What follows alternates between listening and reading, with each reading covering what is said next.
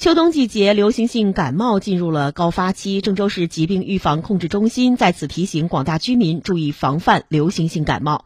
郑州市疾病预防控制中心传染病预防控制所所长梁世杰介绍说，为了避免将流感传染给家人，回到家后，流感患者要避免与家庭成员近距离接触，居家应该处于独立空间，并尽量独自居住一屋。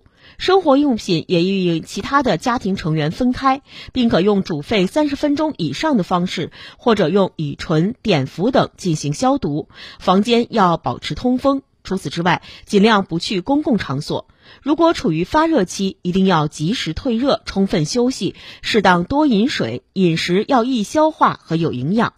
如果持续高热、呼吸粗重或者出现新的症状，如精神状态差、频繁呕吐或腹泻等，应该及时就医。